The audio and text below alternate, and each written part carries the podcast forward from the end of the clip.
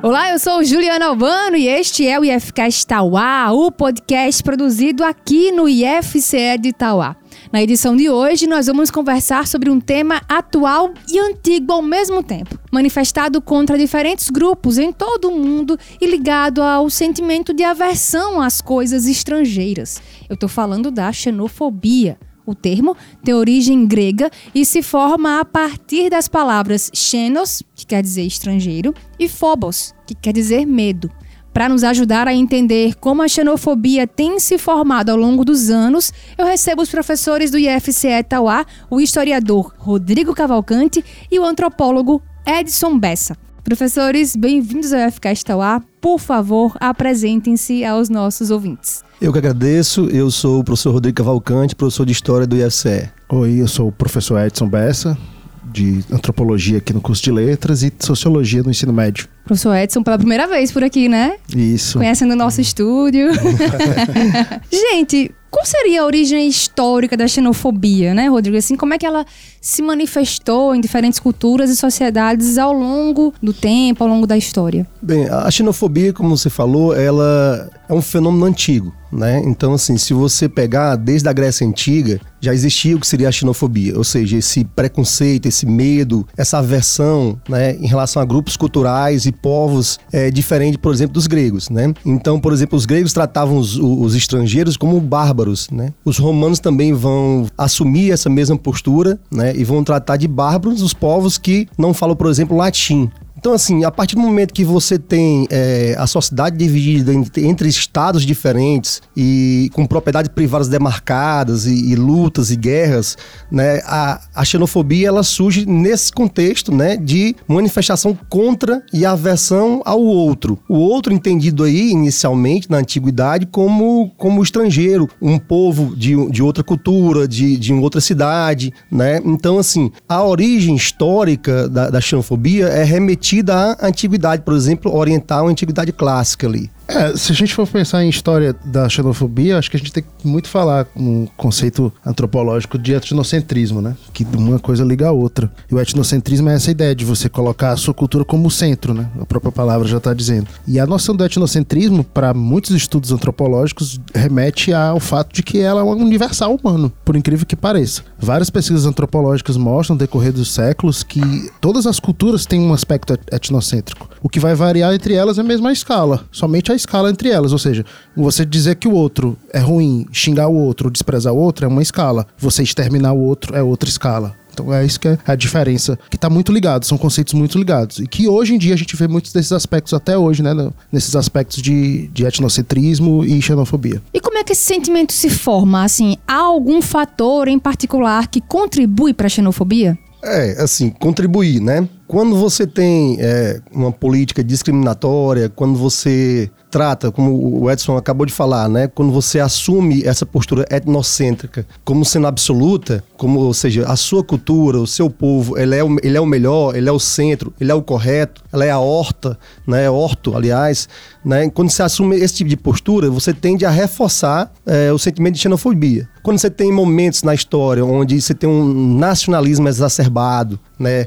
Ah, você é uma, uma, afirmação muito forte em defender o seu país contra os outros países, é um sentimento de enfraquecimento de, de internacionalismo, e você tende a enxergar realmente o outro como estranho, né? Em momentos de guerra, em momentos de período de tensão, é, esses sentimentos eles ficam mais aflorados. Então, assim, é, no sentido histórico, é mais, mais ou menos dessa forma que se desenvolve. É, e pra gente pensar também em xenofobia, é bom a gente pensar naqueles aspectos do características inatas e adquiridas a biologia e a sociologia, os aspectos sociológicos e os aspectos biológicos. Porque existe xenofobia em alguns povos só por aspectos biológicos, ou seja, você tem uma cor de pele diferente, um cabelo diferente, um tipo de nariz diferente, você despreza esse outro. Quando a gente pensa em cultura e fala em cultura, a gente tem que sempre pensar em relação, porque a cultura a gente vive, vive nela, a gente tá nos costumes dela. Mas quando a gente vai pensar sobre a cultura, a gente tem que sempre remeter ao outro, é aquela questão da relação. Quando a gente estabelece essa relação, muitas vezes é uma relação que ela é problemática. Você olha para a cultura do outro com um desprezo, com um desdém, gerando a xenofobia por um aspecto que pode ser biológico, uma característica inata Mas também pode ser um aspecto que é social. Ou seja, você está dentro do mesmo ambiente em que todo mundo compartilha, de certo ponto, uma, umas características biológicas e que isso não é tão relevante, você vai desprezar as pessoas pelos hábitos que elas têm, pelos costumes, pelas danças, pela linguagem que ela fala, aspectos que são sociais. Então, diferentes casos em diferentes culturas. A gente consegue observar casos de xenofobia, pelos aspectos inatos e adquiridos. É, é importante que o, que o professor Edson ressaltou aí, né? Que a xenofobia não é monocausal você não tem um único aspecto que gera a, a, xenofobia como fenômeno, né? Então ela pode ser realmente os diversos aspectos, né? Desde aspecto relacionado a um conceito de raça, a elementos, por exemplo, de uma linguagem, de um tipo de língua, a elementos políticos, né? De um, de um país que não é considerado politicamente como um país próximo ao, ao seu país e por aí vai, né? Então ela não é monocausal.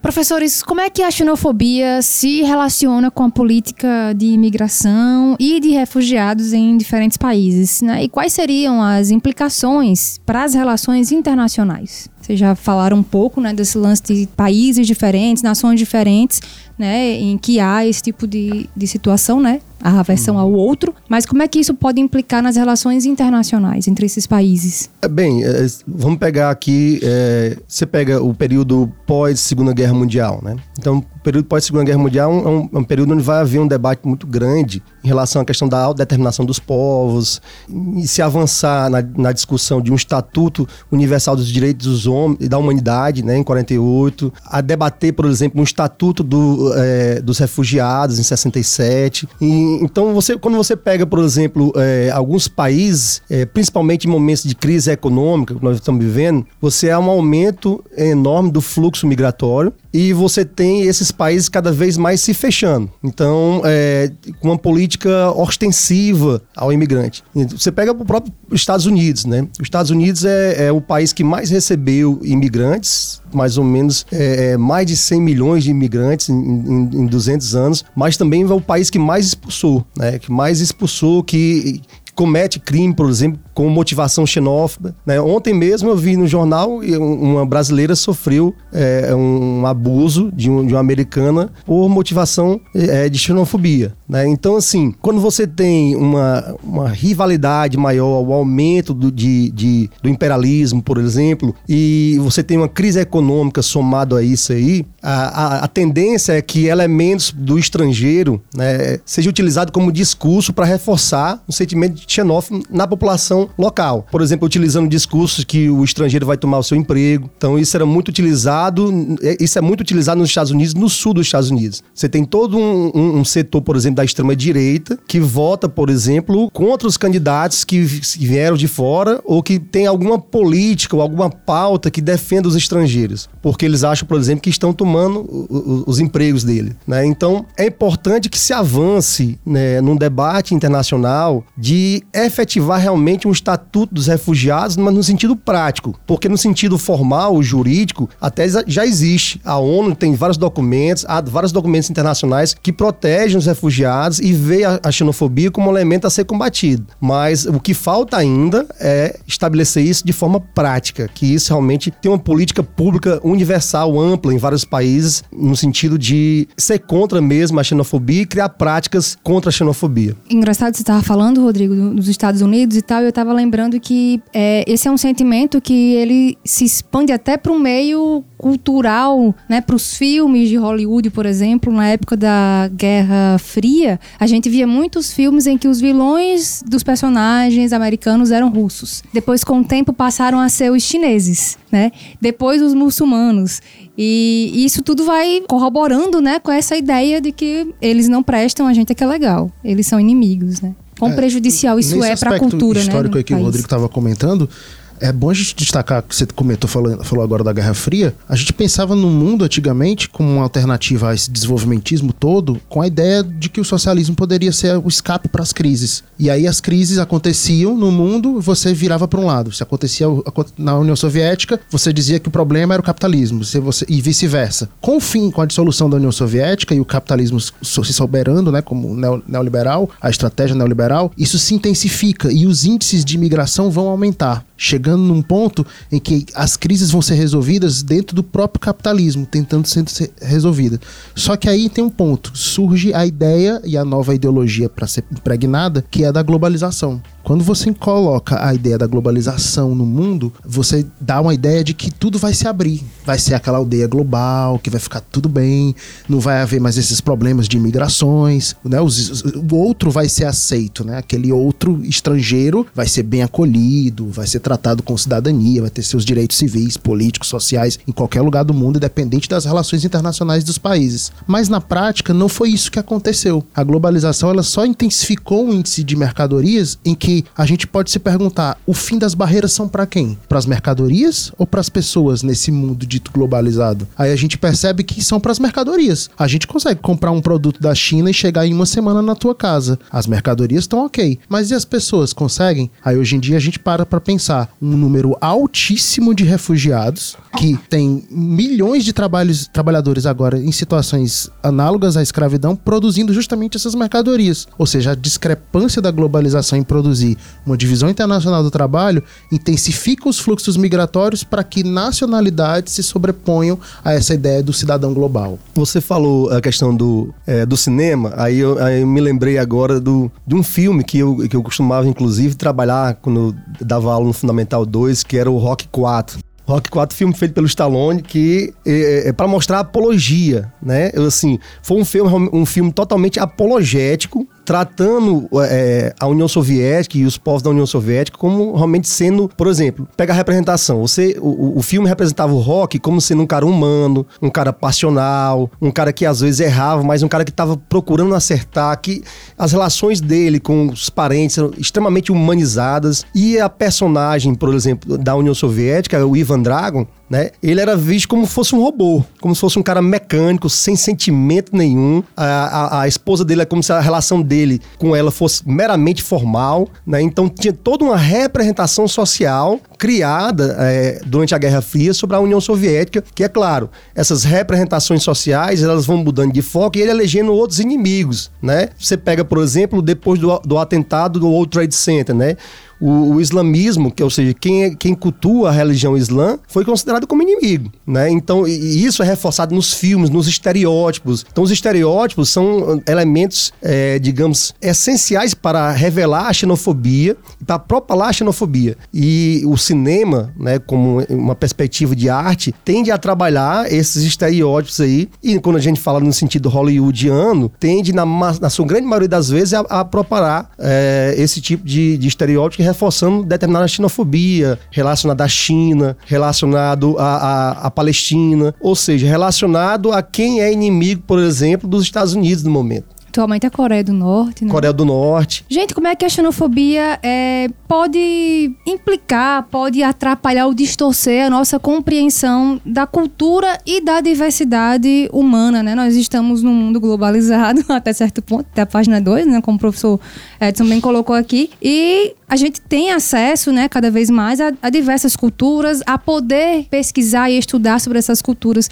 Como é que esse, esse sentimento afasta a gente de aprender mais sobre o outro, entender mais o outro e para poder acolher também o outro, né? Essa questão ela, ela passa bem pela ideia da, da crise mesmo. Então a globalização ela surge como uma ideia de ser a solucionadora das crises, que é uma ideia que vai ser produzida em faculdades de administração de empresas nos Estados Unidos, a ideia de globalização, ou seja, uma estratégia de marketing para trazer ao mundo uma ideia grande, uma grande ideia neoliberal de que o Estado não é mais necessário, que os países vão se resolver pelas suas próprias grandes corporações transnacionais, vão resolver todos os problemas. Só que quando há uma crise, a necessidade do planejamento econômico que é feito pelos governos, esses terceiros agentes, né? os agentes de governança dos estados que governam. E aí a gente reafirma as nacionalidades de novo com isso, porque para que um planejamento econômico funcione, é necessário que haja a ideia de nação. E aí quando você reafirma a nação, você tende a fixar a ideia de cultura dentro de você. E quando você fixa a ideia de cultura, você começa a desprezar quem não é da sua cultura, para poder resolver a sua crise do seu quintal e o resto do mundo que fique do jeito que tá. E aí cada um vai resolvendo os seus problemas. Ou seja, a globalização se mostrou nessa ideia de refugiados, de produção de xenofobia, como um grande paradoxo. Porque ela surge para um ideal, mas em momentos de crise ela se comporta como outro. É, um, é como se juntasse e depois dissolvesse. É um movimento que acontece sempre assim. Tem uma metáfora interessante do, do Levi-Strauss, do Claude Levi-Strauss, antropólogo francês, sobre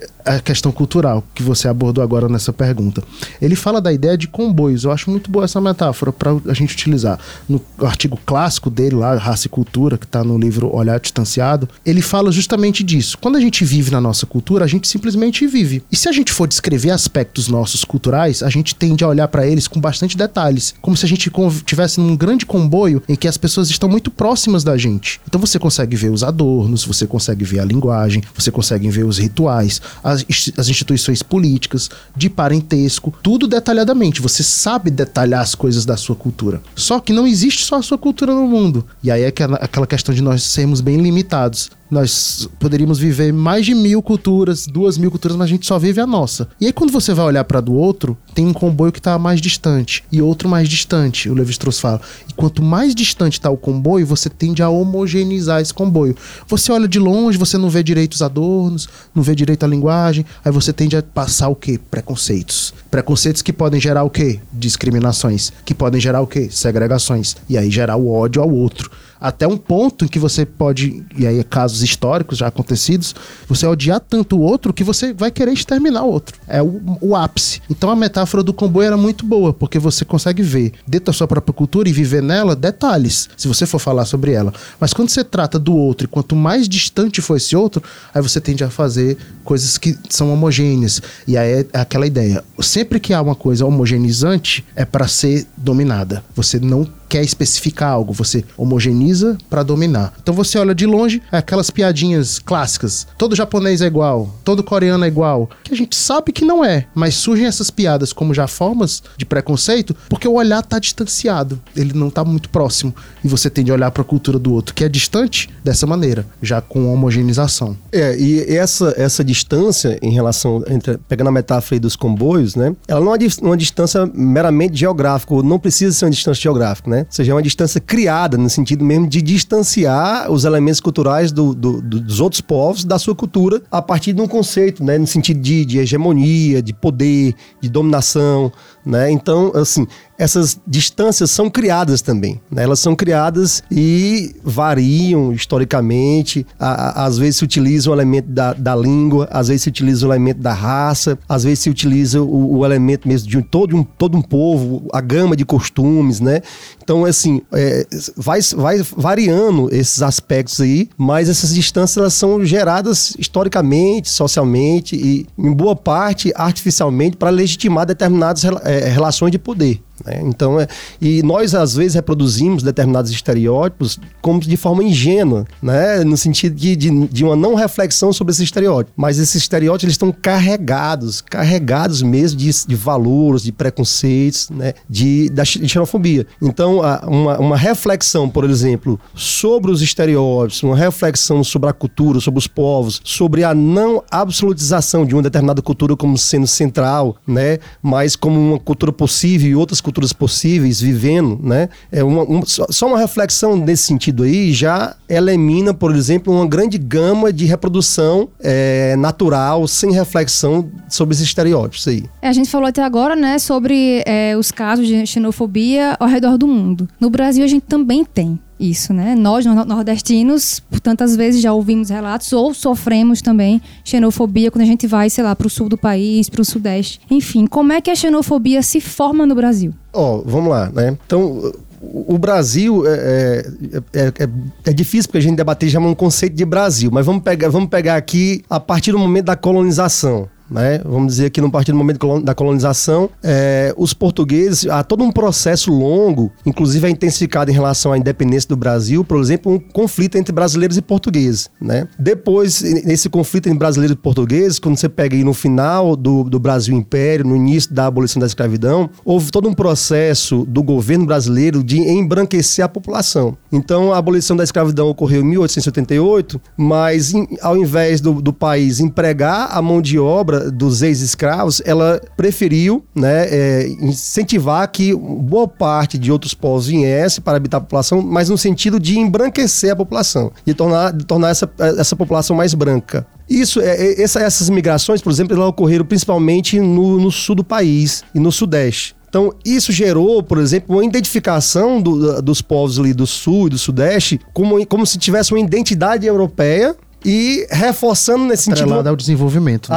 Atrelado ao desenvolvimento, porque, é, porque essa galera que veio, por exemplo, os, os italianos, os poloneses, né, de, na segunda leva, os japoneses, na primeira leva ainda os alemães, eles receberam, por exemplo, reforma agrária, eles receberam terra, eles receberam crédito, financiamento. Então, assim, é, tanto é que o IDH, por exemplo, no Rio Grande do Sul é alto. Né? Por quê? Porque tem realmente um, um bom desenvolvimento é, econômico, cultural, social. Só que essa galera, ela acabou se identificando, por exemplo, exemplo, pela questão da sua cor da pele, pelas suas raízes europeias como europeu, e tratando, por exemplo, o Nordeste como sendo ali um, um local abjeto, né? E, e tratando toda uma perspectiva de xenofobia em relação ao Nordeste, como se fosse o cara realmente que não dominasse a língua portuguesa, falasse errado, vulgarizando e xingando, por exemplo, a forma de falar, o sotaque, os dialetos do Nordeste, relacionando com todo o aspecto de atraso econômico do país à população nordestina, à cultura. Então houve esse processo histórico, né, de formação de uma xenofobia em relação do Sul e Sudeste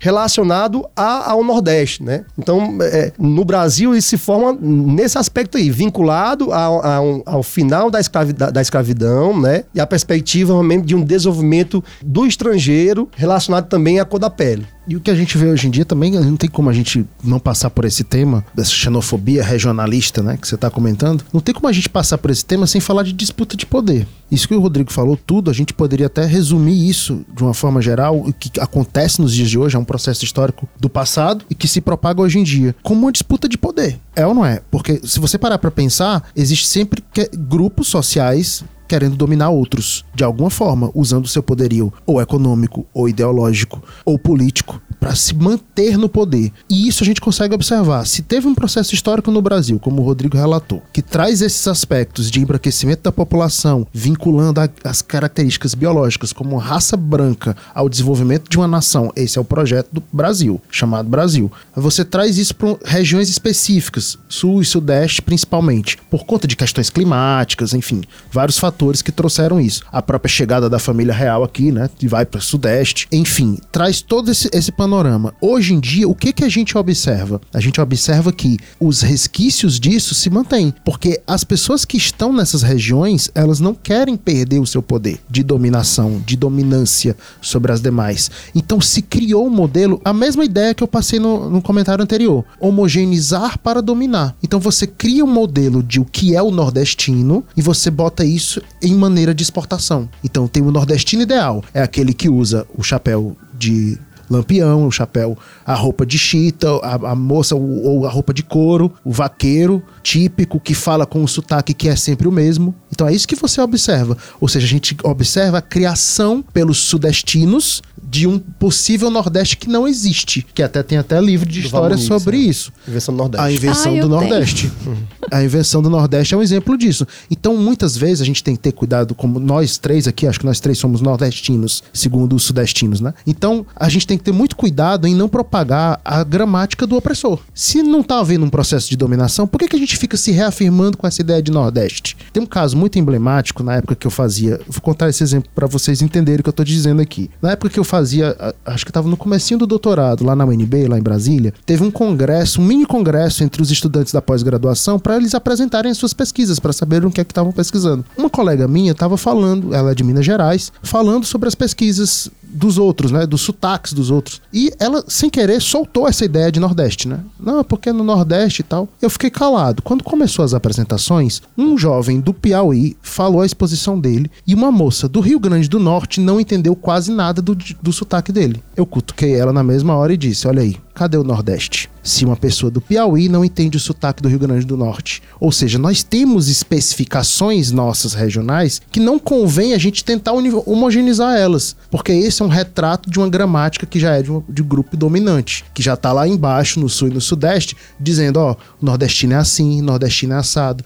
Então é, é até bom pra gente pensar em evitar falar essas coisas, ou relativizar elas. Colocar elas num panorama generalista pode ser sempre contraproducente. Pode acarretar no fato de a gente ser dominado de alguma maneira. Homogeneizar para dominar aquela mesma ideia. É, em relação ao livro do Duval Muniz, né, assim, tem alguns aspectos importantíssimos nesse livro do Duval Muniz, apesar de, no sentido geral, eu ter tem bastante algumas... críticas, é. né, inclusive depois escrevi um, um, artigo, não sobre esse livro, mas um, um outro artigo que eu faço uma crítica é, em relação Duval Muniz, muito mais no sentido da, da teoria e metodologia, né, de como ele atua enquanto historiador. Mas nesse livro, Invenção do Nordeste, esse aspecto que levanta do Nordeste ser inventado, né, enquanto uma construção imaginária, né, a partir baseada em muitos estereótipos, tal, inclusive produzidos realmente na, na região sul e sudeste do país, isso realmente é, é, é muito válido, né? Pois é, professores, a gente sabe que no Brasil a xenofobia é crime, né? Como é que a gente pode identificar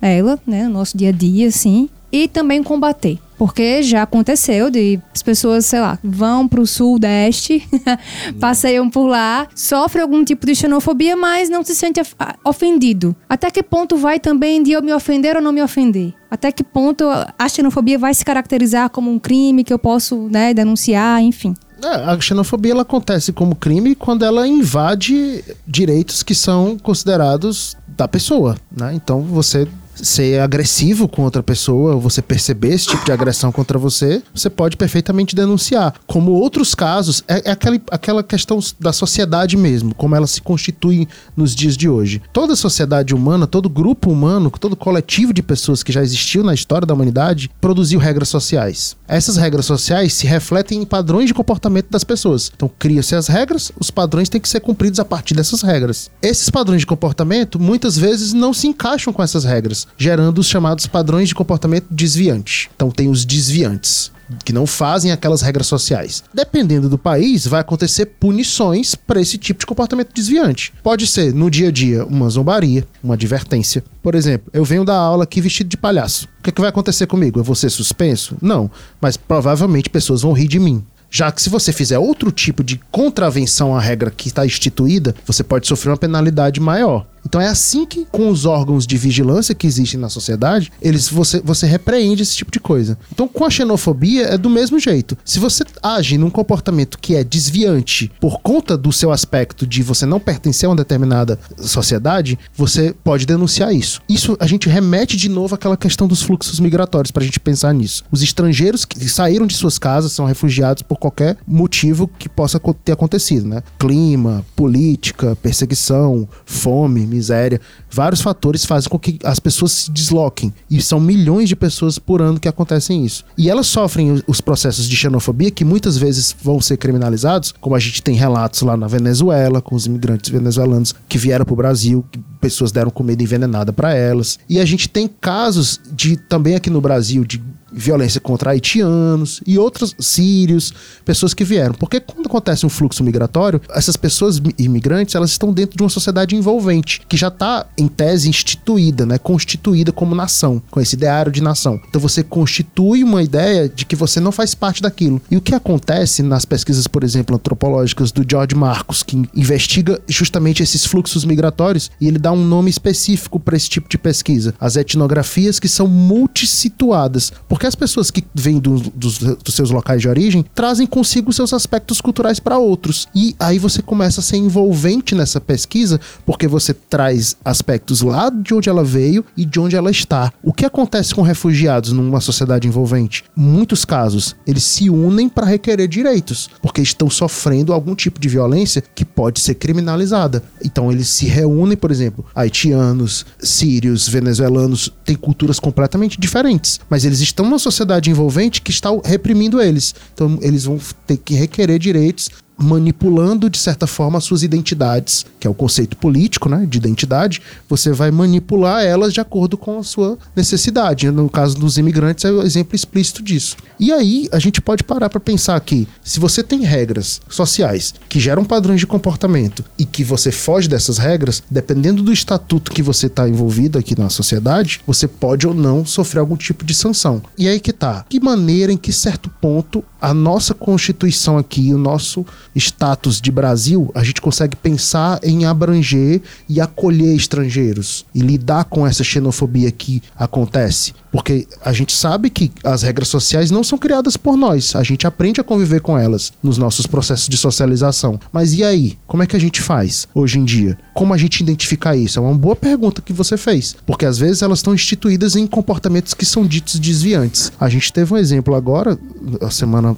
algumas semanas atrás, no exemplo de Uganda. Não sei se vocês ouviram falar, que a criminalização do, do, da homoafetividade foi feita, foi instituída com pena de morte. Ou seja, é uma ligação em que a gente pode fazer, um link com a xenofobia, com outros casos de comportamento que são ditos de grupos minoritários, contra mulheres, a misoginia, racismo sendo produzido também pela xenofobia, ou mesmo a homofobia. Então, é exemplos de comportamento desviante. Não sei se eu me fiz entender bem sobre isso, mas é porque a gente precisa realmente pensar sobre as regras sociais para trazer elas até que ponto a gente pode acolher elas dentro da xenofobia, nesses aspectos. Ó, a xenofobia no Brasil é tipificada como crime desde a Constituição de 89. Então já faz muito tempo que ela, é, é ela já é, é tipificada pronto. como crime, né? Mas como diria Fernando Brodel, é, a temporalidade histórica ela se divide, por exemplo, em três partes, né? Você tem o tempo da curta duração, que é o tempo do acontecimento. Você tem o tempo da, da da média duração, que são no tempo das conjunturas políticas e econômicas, e você tem um tempo da longa ou longuíssima duração, que são o tempo das estruturas econômicas e mentais. Então, as estruturas mentais, por exemplo, elas se modificam numa longuíssima duração. Então, não, não adianta ser ingênuo achar que nós vamos resolver o problema da xenofobia de uma hora para outra e tudo mais. Não. É, mas é preciso começar, né? E, em todos os locais. É preciso. Já estamos um... na média escala, Rodrigo? não. não, acredito que não, né? Mas assim, a questão é que quando você levanta um debate sobre a xenofobia, quando você faz políticas públicas, eventos, quando você trata, por exemplo, o imigrante de uma forma respeitosa, quando você consegue é, inseri-lo na comunidade, todos esses aspectos eles contribuem para que se reformulem e possam realmente a, a debater e esclarecer o processo da xenofobia e que você possa, numa longuíssima duração, é, mudar essa mentalidade. Então, assim, é, é um debate árduo. Se a pessoa realmente perceber que sofreu um, preconceito com motivação xenofóbica, ela deve denunciar e o que a gente deve também exigir na, em contrapartida é a aplicação da lei. Não, não dá para inventar a roda. É fazer com que a lei seja aplicada, né? Que a pessoa realmente cumpra né? é um crime que geralmente está é, tá envolvido ou em, ou em pagar multa ou detenção também, né? Então é isso. Rodrigo, Edson, obrigada pela conversa. Eu espero que vocês tenham gostado tanto quanto eu de falar desse tema, que é um tema complicado, é difícil, né? É, é, chato de ter que trazer, né, falar sobre essas questões, mas são muito importantes também. Então, valeu pela participação, mas vamos pro nosso momento cultura, tá?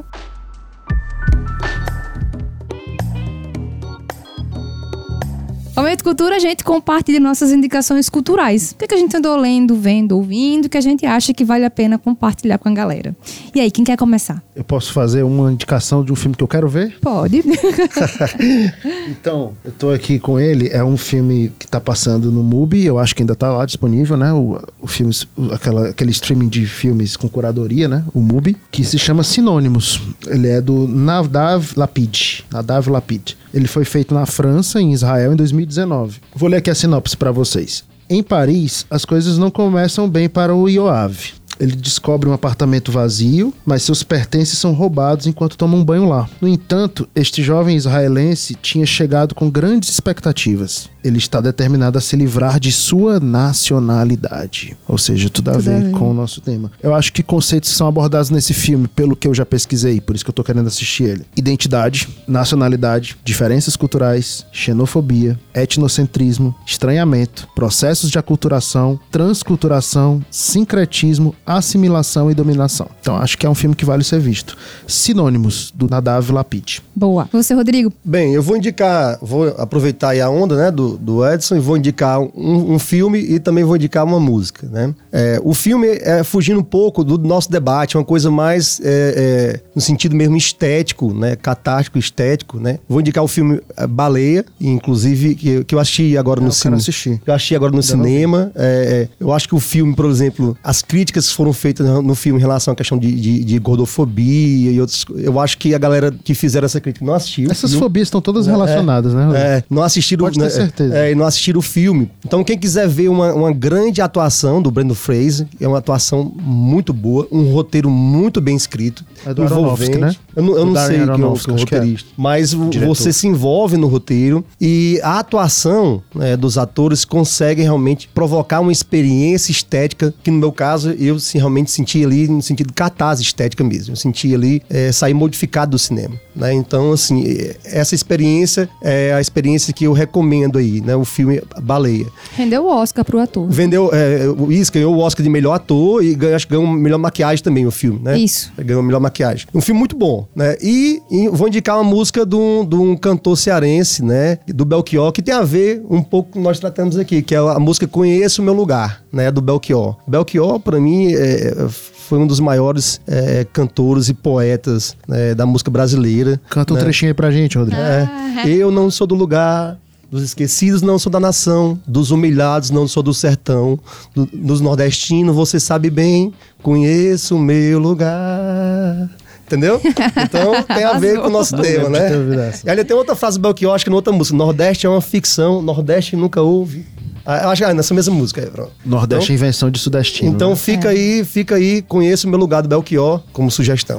Uma Legal. indicação de, de filme com o Nordeste é o lugar do sudestino é o Bacurau. Verdade. Bacurau é um filme que tem tudo a ver com isso Bom, que a gente falou. bom, você assistiu o Bacurau com esse olhar de que o Nordeste é uma invenção do sudestino, você consegue perceber bem isso. Não vou dar spoiler, né? Porque é uma indicação. Uhum. Mas assistam o Bacurau, do, do Kleber Mendonça Filho. Kleber Mendonça Filho, né? É, e com influência do Tarantino, né? Que você vê muita Ah, influência do Tarantino, cara. Que, que ficou muito massa, né? Bom, eu vou indicar um filme que é de um povo que também é muito estereotipado, que são os indianos. Né? É o filme RRR, tá disponível na Netflix. Concorreu e ganhou melhor música, melhor canção original no Oscar vi, desse vi. ano. Inclusive a música é muito boa mesmo. E eles falam, é um épico, né? O filme é um épico sobre é, em que eles pegam fatos históricos não relacionados, né? eles fazem a versão deles, mas daquele período em que a Índia começa a meio que tentar se rebelar, né, da, da- do imperialismo inglês, né? E é muito legal, vale muito a pena. No meio lá rola as musiquinhas e dancinhas que tem que ter no fi-